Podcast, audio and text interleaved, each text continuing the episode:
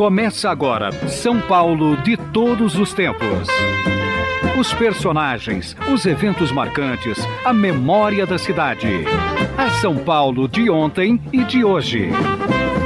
São Paulo de todos os tempos. Um programa premiado com o colar do centenário pelo Instituto Histórico e Geográfico de São Paulo. Apresentação de Geraldo Nunes.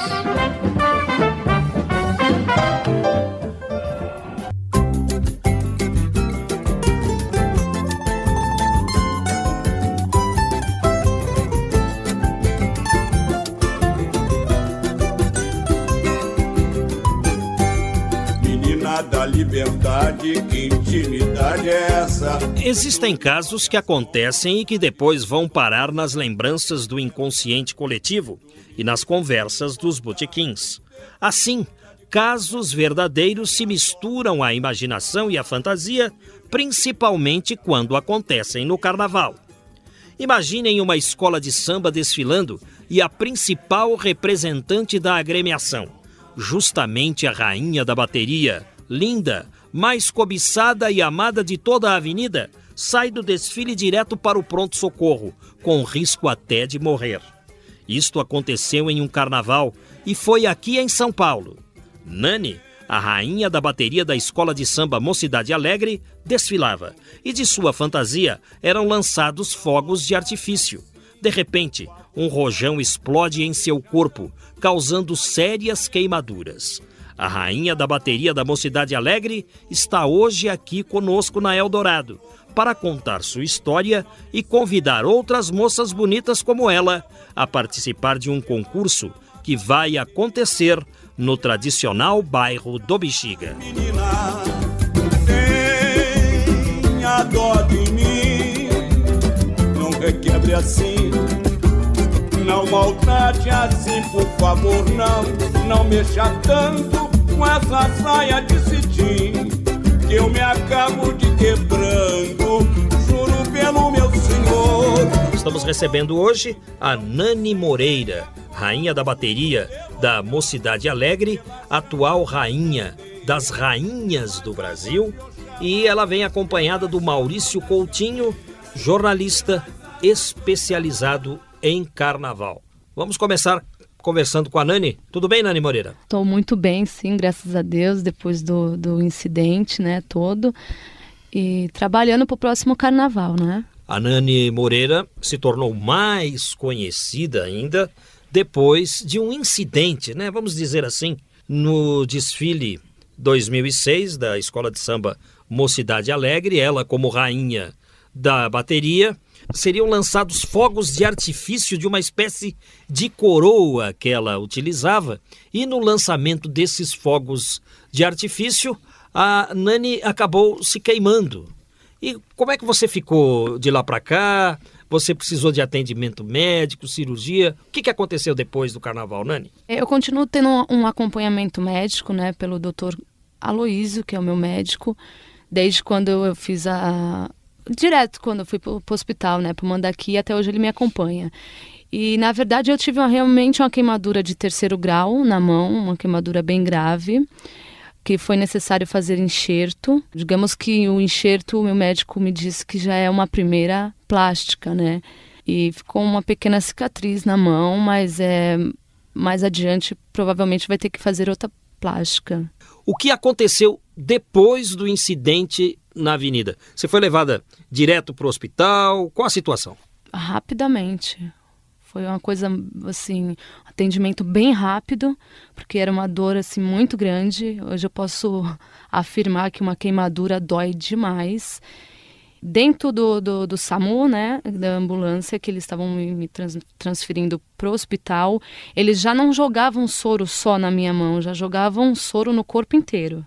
Porque era eu estava muito agitada. Inclusive, eu cheguei no hospital com um princípio de parada cardíaca, meu médico falou.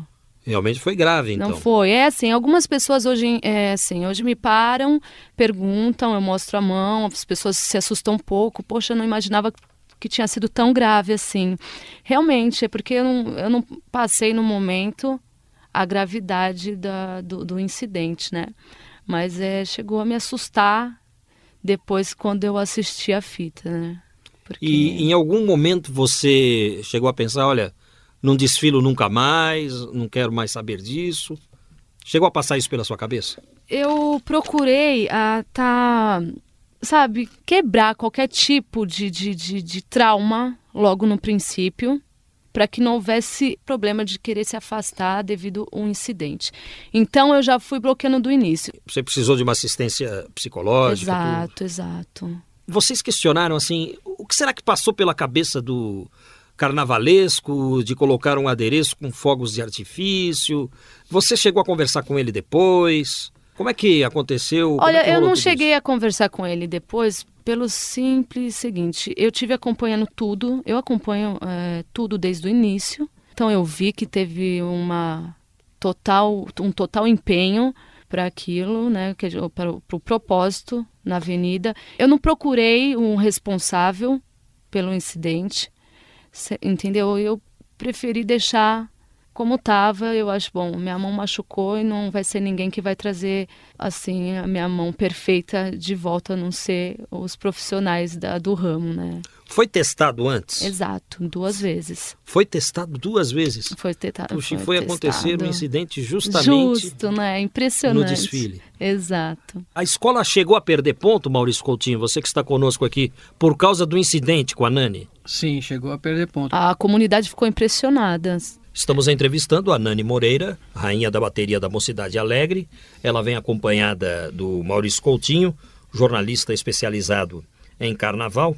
E agora, para o próximo desfile, você vai cobrir é, essa mão que ficou queimada ou você pretende expor a sua queimadura sem problema nenhum? Como é que vai não, ser? Não, eu não vejo necessidade Do quê? De, de, expor a queimadura. Você vai cobrir então com, com uma certeza. luva? Não, mas não vai faltar adereço para cobrir né, a queimadura. Mesmo porque hum. no desfile das campeãs eu desfilei novamente com a mão enfaixada só que eu, né, eu fiz, eu fiz um adereço na mão, enfeitei toda a faixa com, com, com um adereço verde, de acordo com a roupa. Eu não vejo o menor problema.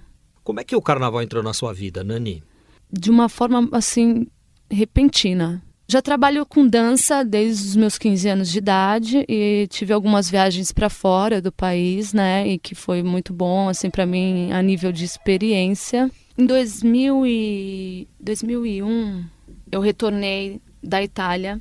Tinha ficado um ano lá trabalhando com uma companhia de dança e decidi que não iria voltar mais, porque eu até afirmei isso para minha mãe, né, que eu queria conquistar algo aqui no meu país, perto da minha família, com as pessoas queridas, né?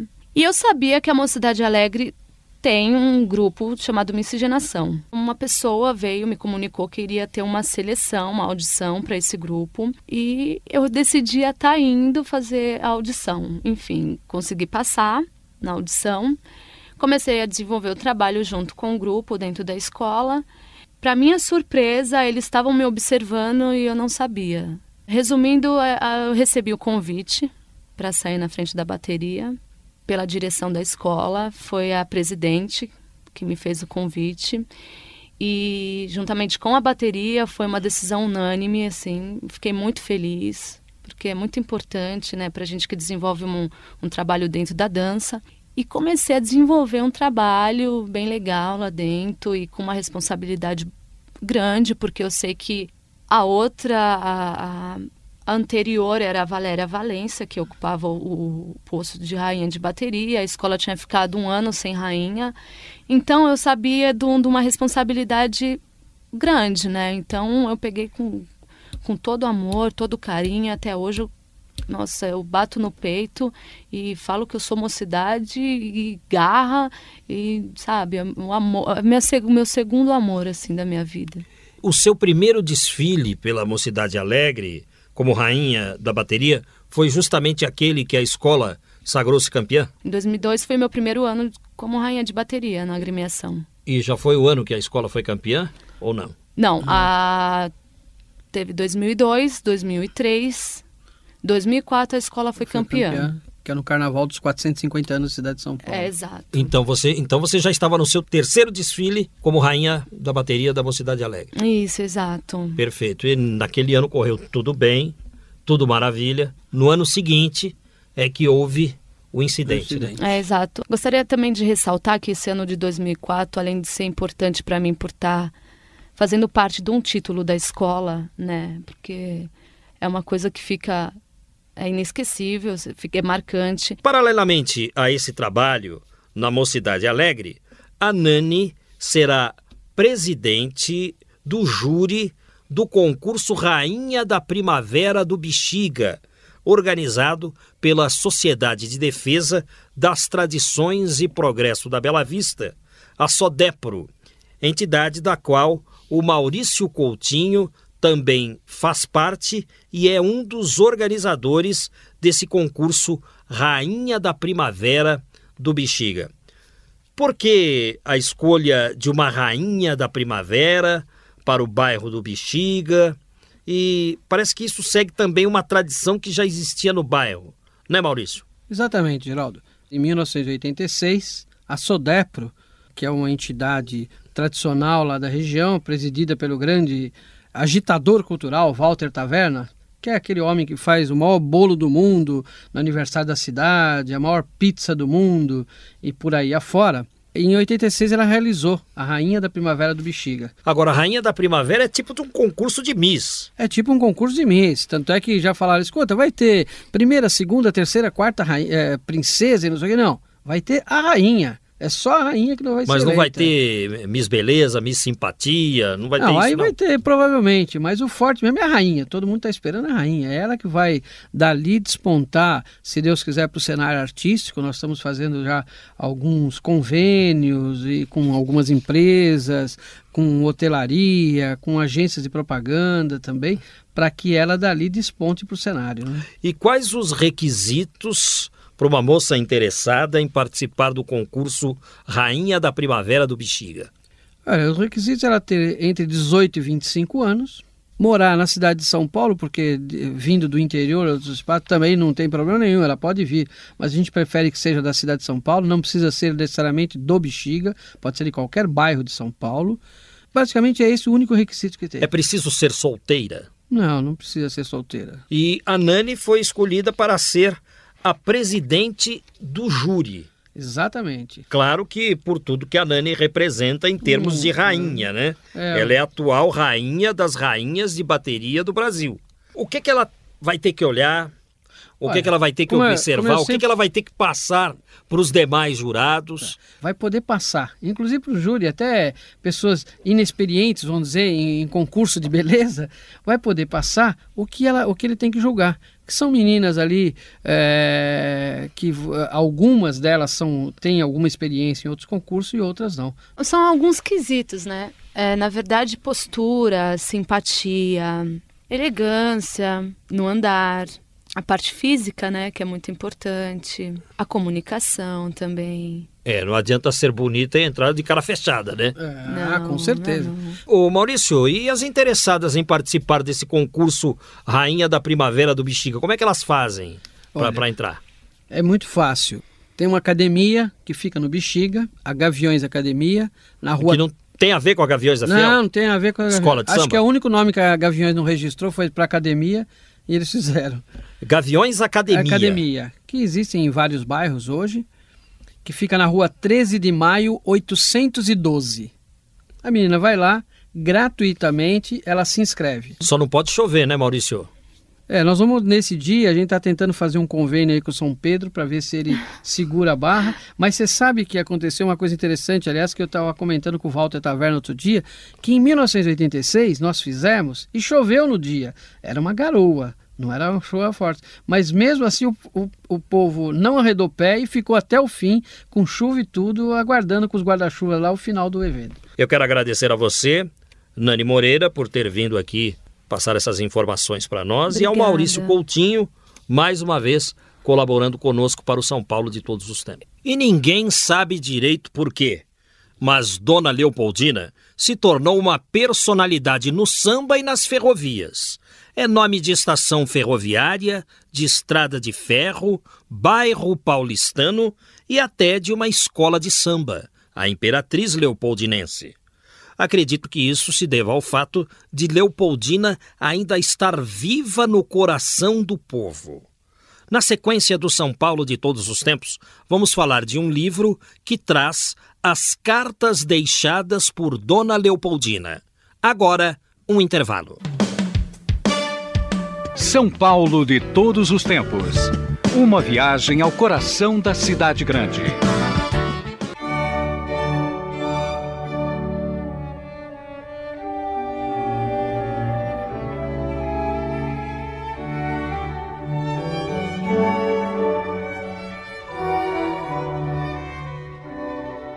Poucas figuras são tão respeitadas em nossa história quanto Dona Leopoldina, a primeira imperatriz do Brasil. Austríaca de nascimento, Leopoldina chegou ao Brasil para se casar, sem antes ter visto seu futuro marido, o príncipe Dom Pedro de Alcântara, primeiro na linha de sucessão para o trono de Portugal havia interesse no casamento para a aproximação entre portugueses e austríacos, visto que as duas monarquias não estavam sob o domínio de Napoleão Bonaparte, que então mandava na Europa.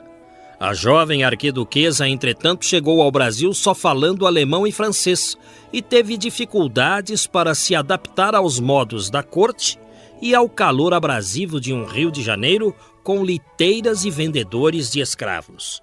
Leopoldina, da dinastia dos Habsburgo da Áustria, acreditava na fidelidade e no amor, sofrendo assim com o marido infiel. Ao mesmo tempo, politizada que era, Dona Leopoldina sabia que o Brasil que aprendeu a amar, graças à sua biodiversidade, só evoluiria com a independência, que deveria ser proclamada pelo seu marido, Dom Pedro. Dona Leopoldina hoje repousa em São Paulo, na cripta do monumento do Ipiranga. As impressões da imperatriz já podem agora ser sentidas através de um livro que expõe suas cartas que ficaram durante anos guardadas em museus do Brasil, de Portugal e da Áustria. Dona Leopoldina, Cartas de uma Imperatriz, é um trabalho elaborado por uma equipe de historiadores e que já está à disposição do público.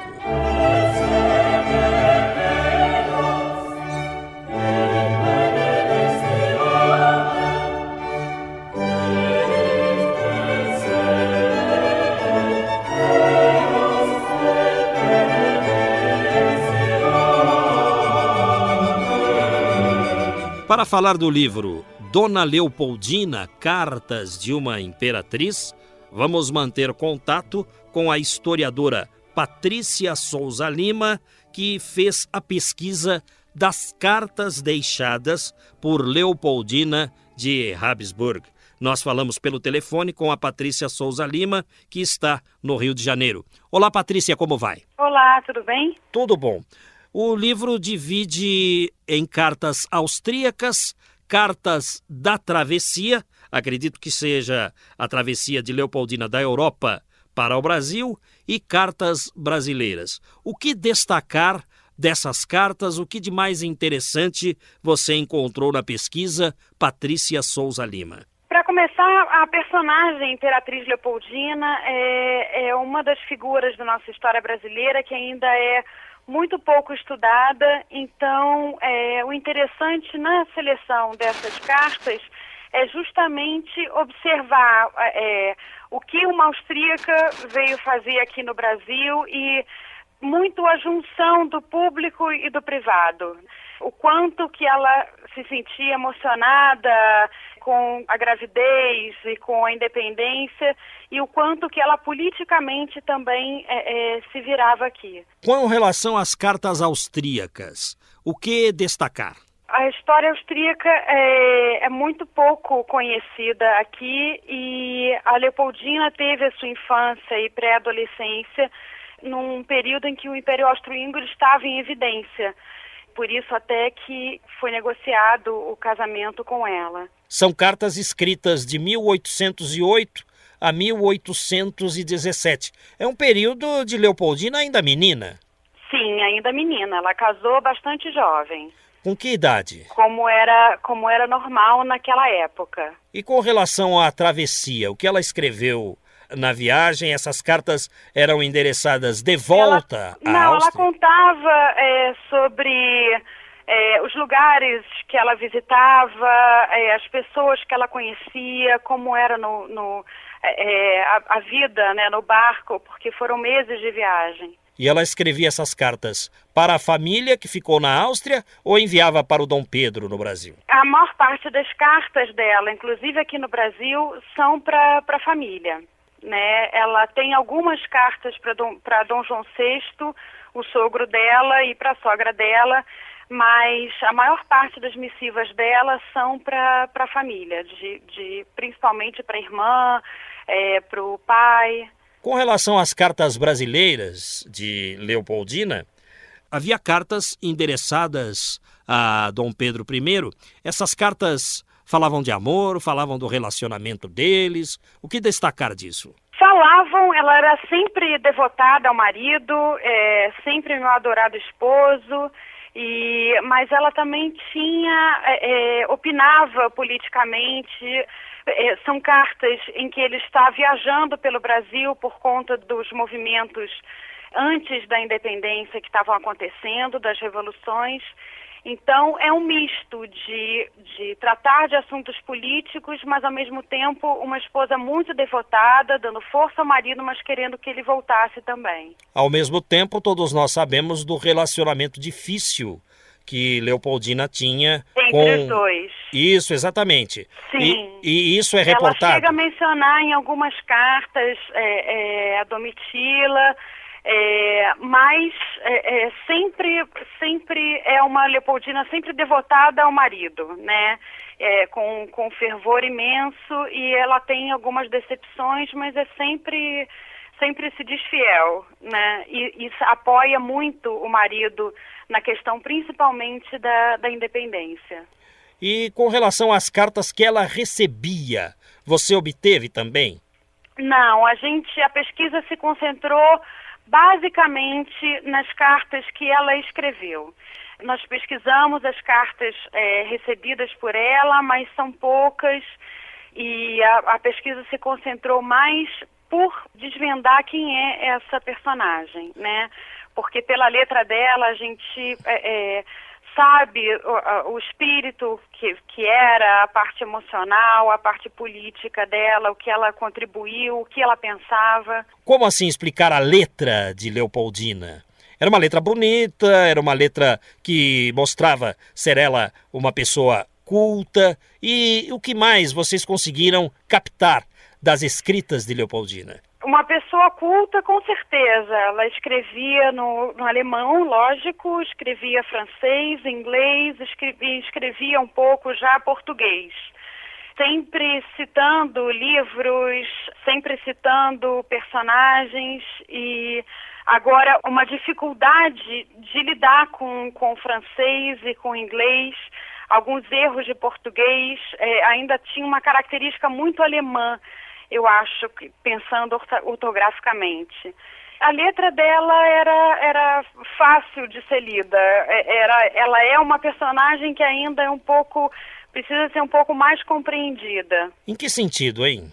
A gente tem é, é, boas biografias dela. Esse livro ele vem demonstrar e vem reunir uma Leopoldina austríaca com a Leopoldina brasileira, que a gente não, não tinha até então mas é uma, uma personagem que ainda tem uma, uma alma austríaca ainda não um pouco é, é, pesquisada, né? Leopoldina de Habsburg era muito interessada na biodiversidade, na pesquisa da natureza, e isso a atraiu também para vir ao Brasil. Ela Sim, fala sobre isso. Ela veio com, com uma missão de artistas e ela sempre tinha preocupação de enviar para a Áustria pássaros daqui, objetos de arte daqui e sempre fascinada pelo, pelo Brasil, sem dúvida. Ela foi uma mulher alegre, apesar dos dissabores com o casamento. Você considera que ela foi uma mulher alegre? Eu, eu acho que aparentemente sim, mas é, é, foi muito duro a transferência dela para cá, né? A mudança dela para o Brasil, sem dúvida. Uma adaptação difícil, né? Sim, com certeza. Né? Mesmo sendo princesa, a atmosfera que ela estava acostumada com danças de salão e ao redor da corte, numa corte brasileira que ainda nem era montada, porque Dom João VI veio para cá em 1808, então com certeza a mudança foi bastante drástica. É, realmente é, de uma difícil adaptação. Estamos conversando com Patrícia Souza Lima, historiadora que fez a pesquisa das cartas deixadas por Dona Leopoldina. Vamos falar um pouco da atividade política de Dona Leopoldina. Houve conhecimento das cartas escritas para Dom Pedro no dia da independência, porque conta-se que ele recebeu cartas de Portugal, cartas de José Bonifácio e cartas de Dona Leopoldina. O que ela dizia nessas cartas? Ela sugeria de fato a independência? Sim, ela apoiava, mais do que a independência, ela apoiava o, o movimento do marido de assumir politicamente o Brasil. E isso fica claro nas cartas? Sim, fica claro ela sempre tem uma postura é, é, de mulher, né? Ela escutava muito José Bonifácio, escutava muito o marido, mas ela encampava que, que o marido assumisse politicamente o Brasil. E com relação àquela Leopoldina que faleceu amargurada e desgostosa aos 29 anos, deixando seis filhos, e isso fica descrito nas cartas também? No final, sim. Ela teve uma vida nada fácil, sofreu vários abortos e é lógico que sempre tem vicissitudes nesse, nesse aspecto, e aí é que se agravam também os problemas com o imperador, com o marido dela. Então a gente tem algumas cartas sim registradas desse final da vida dela, que ela passou a escrever menos, mas temos sim. Patrícia Souza Lima, por que existe a relação do nome Leopoldina com escolas de samba e também com ferrovias? Você saberia me explicar? Ela teve também uma, uma neta Leopoldina, né? Que as pessoas também às vezes confundem um pouco. Que é filha de Dom Pedro II, no caso. Filha de Dom Pedro II, a Leopoldininha. Foi uma, uma princesa brasileira. Princesa brasileira. Chamada Leopoldina. Já do final do século XIX e talvez possam advir dessa princesa as homenagens em escolas de samba, uh, ferrovias e assim por diante? Olha, talvez sim. A gente tem que, que ir caso por caso, né?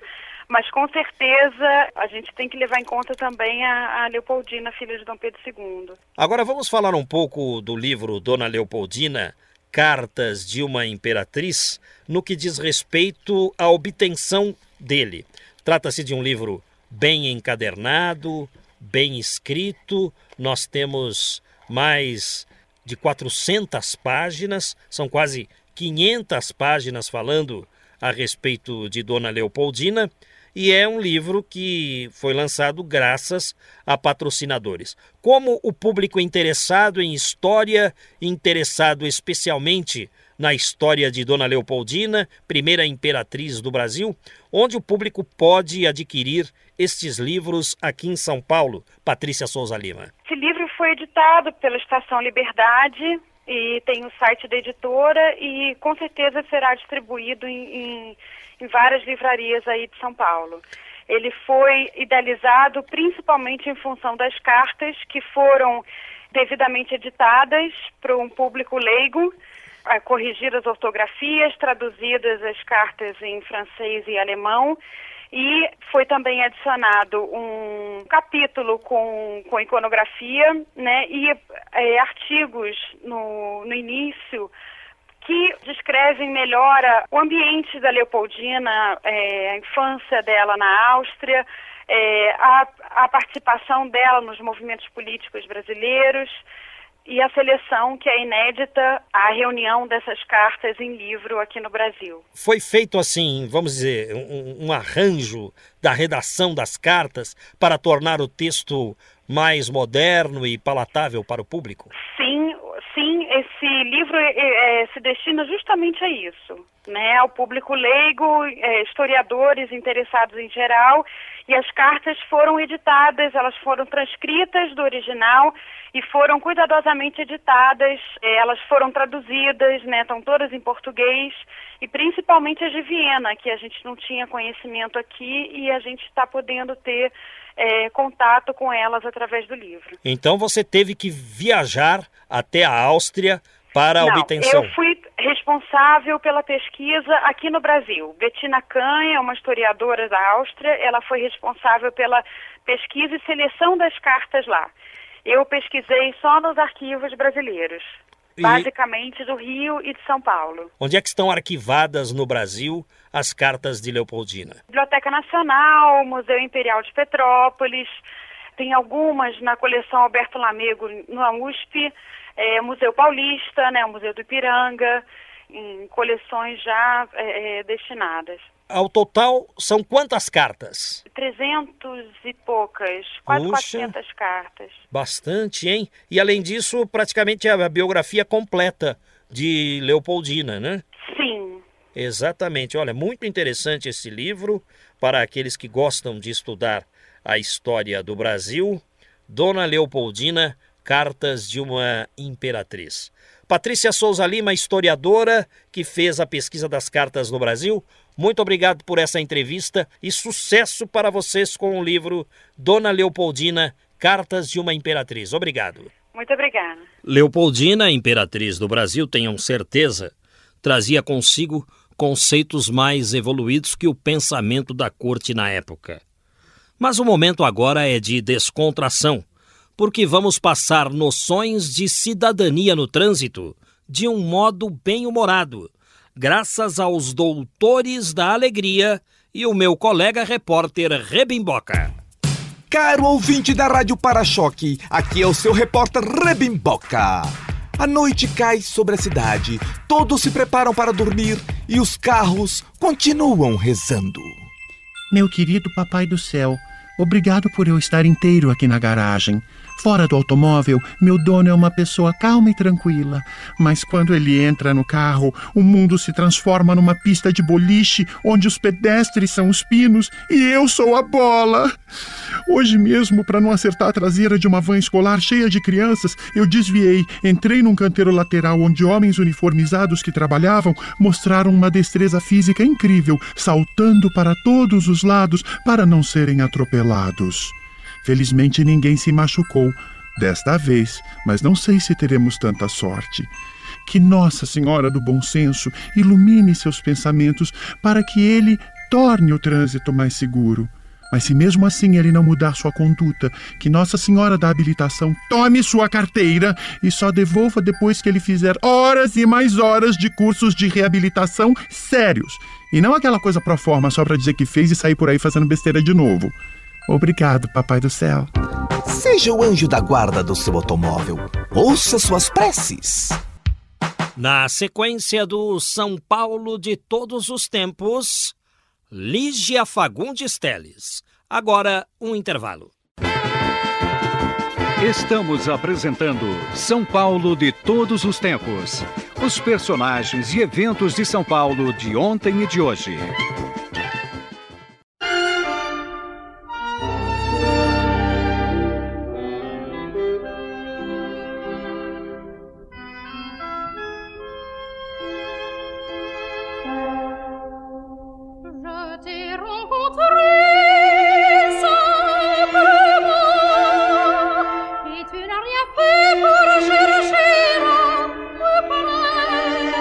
Escritora Lígia Fagundes Teles, quase todos sabem, faz parte da Academia Brasileira de Letras e da Academia Paulista de Letras também.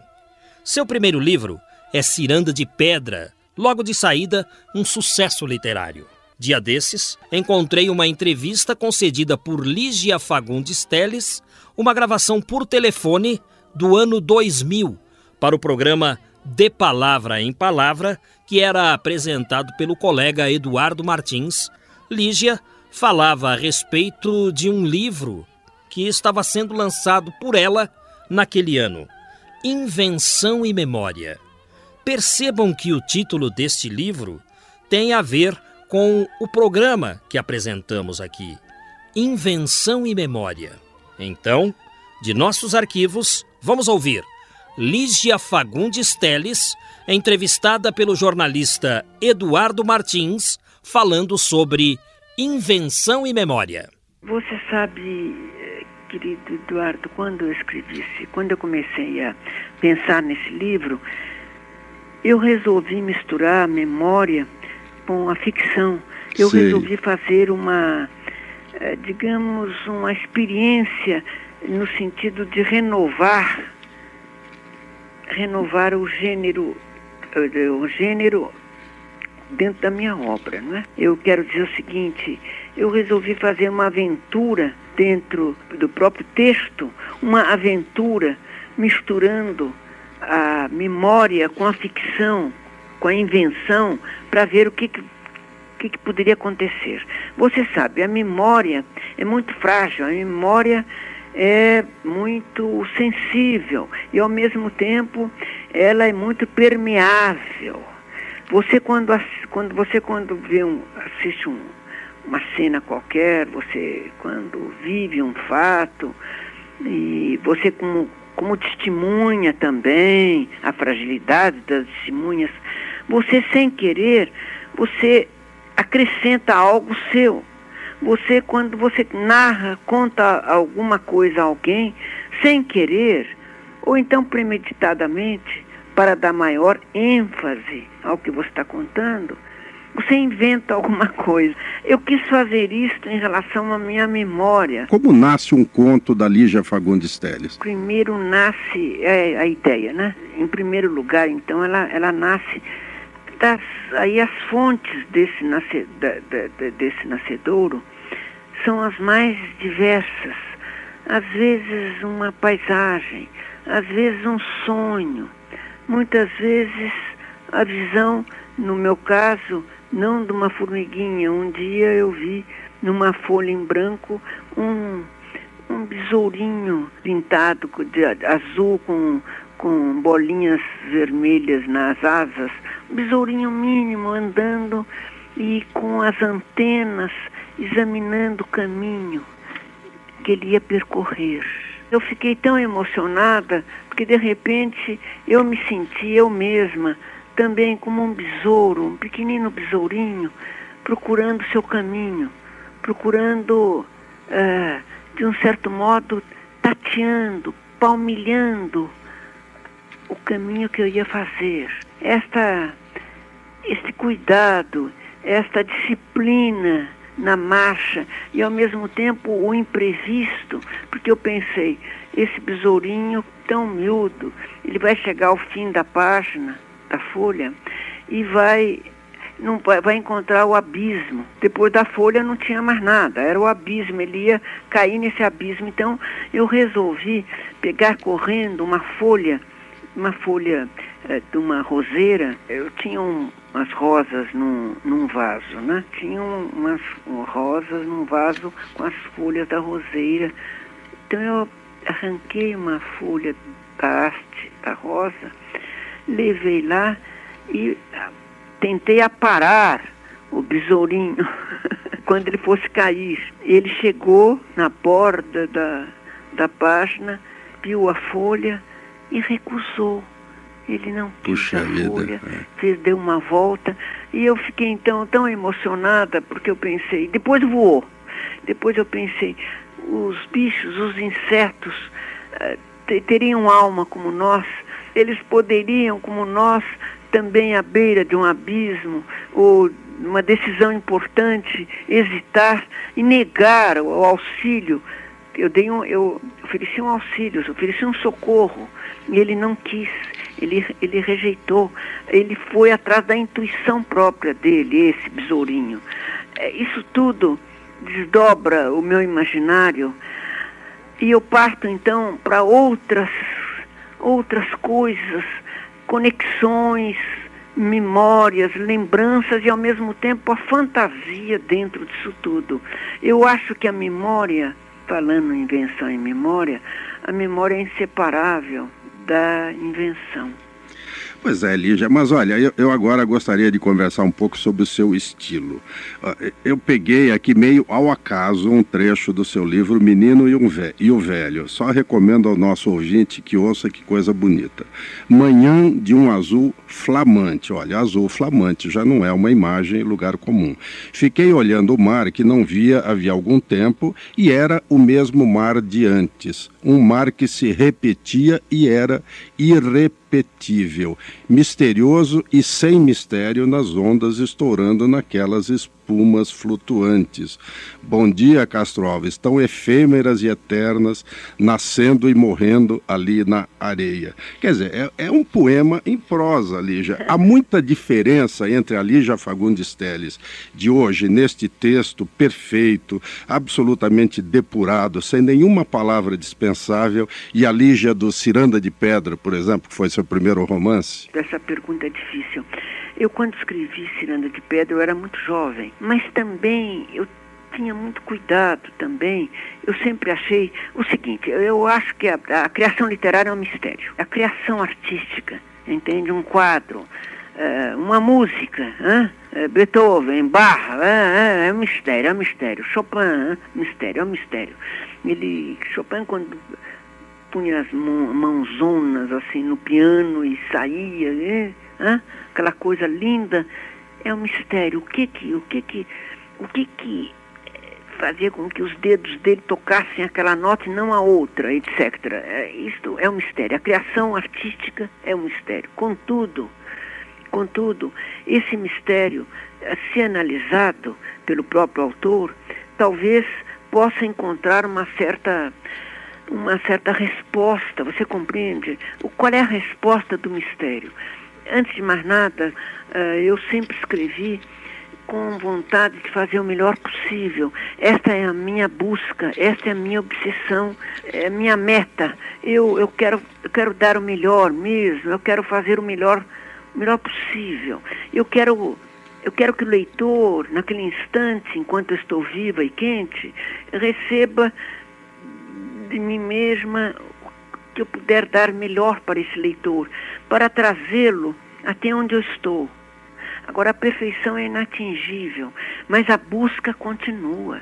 Você, é a busca constante, é a busca constante, constante, constante.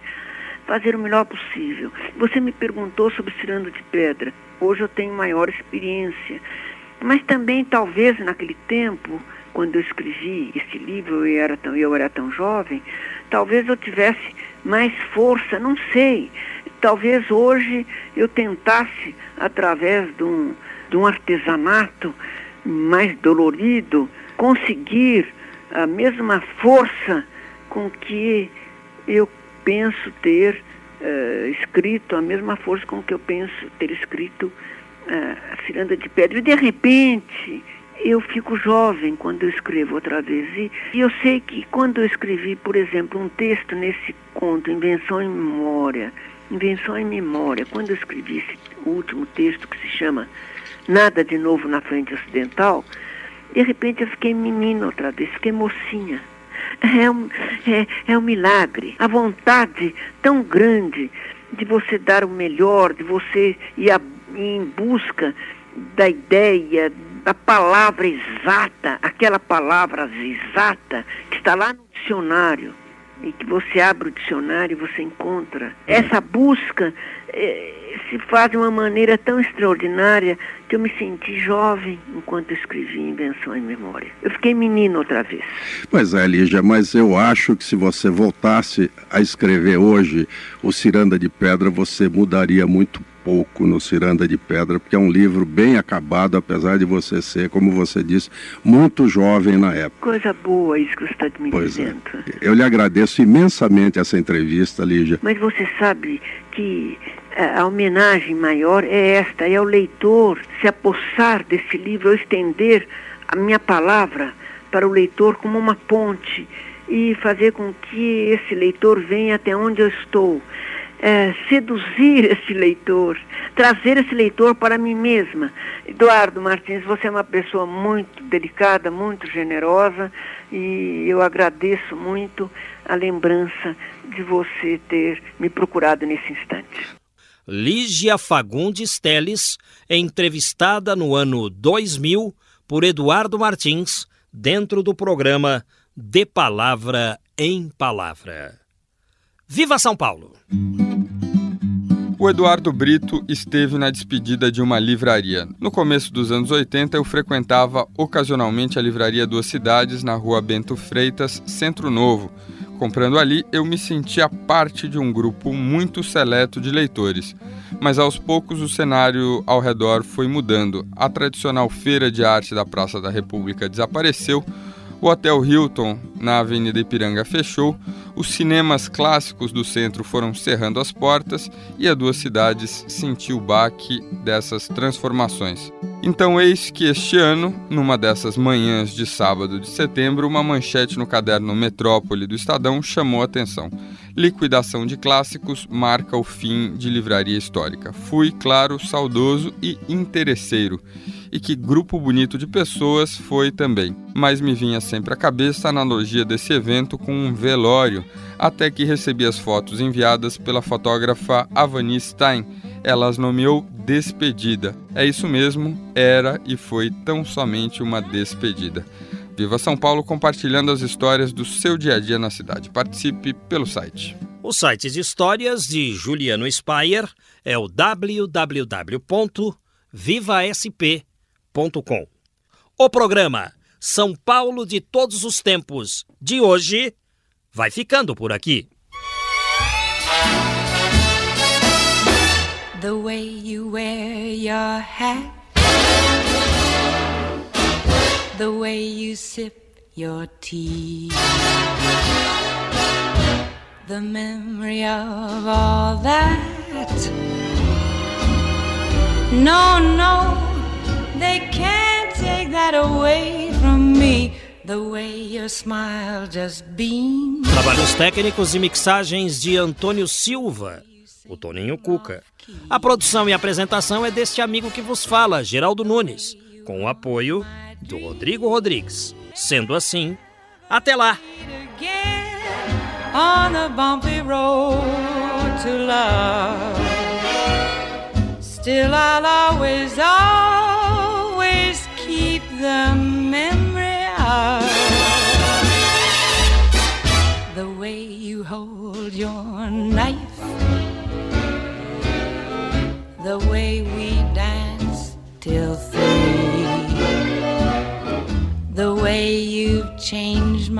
life. No, no, they can't take that away from me. No, they can't take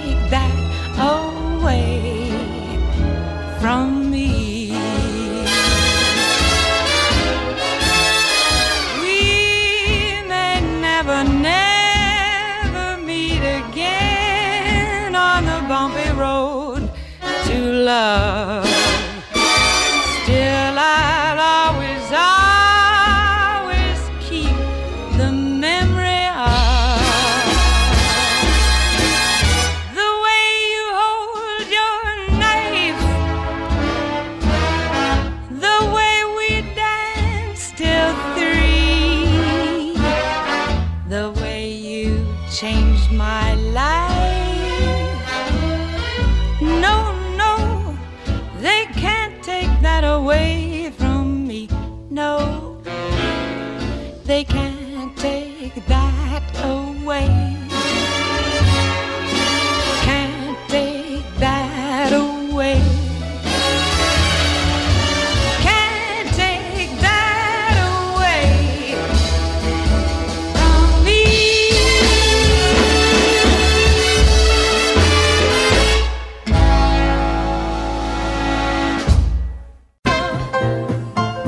Estamos encerrando mais uma edição do programa São Paulo de Todos os Tempos.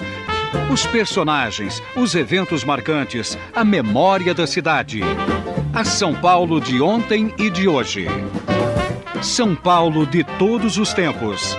Um programa premiado com o colar do centenário pelo Instituto Histórico e Geográfico de São Paulo. Apresentação de Geraldo Nunes.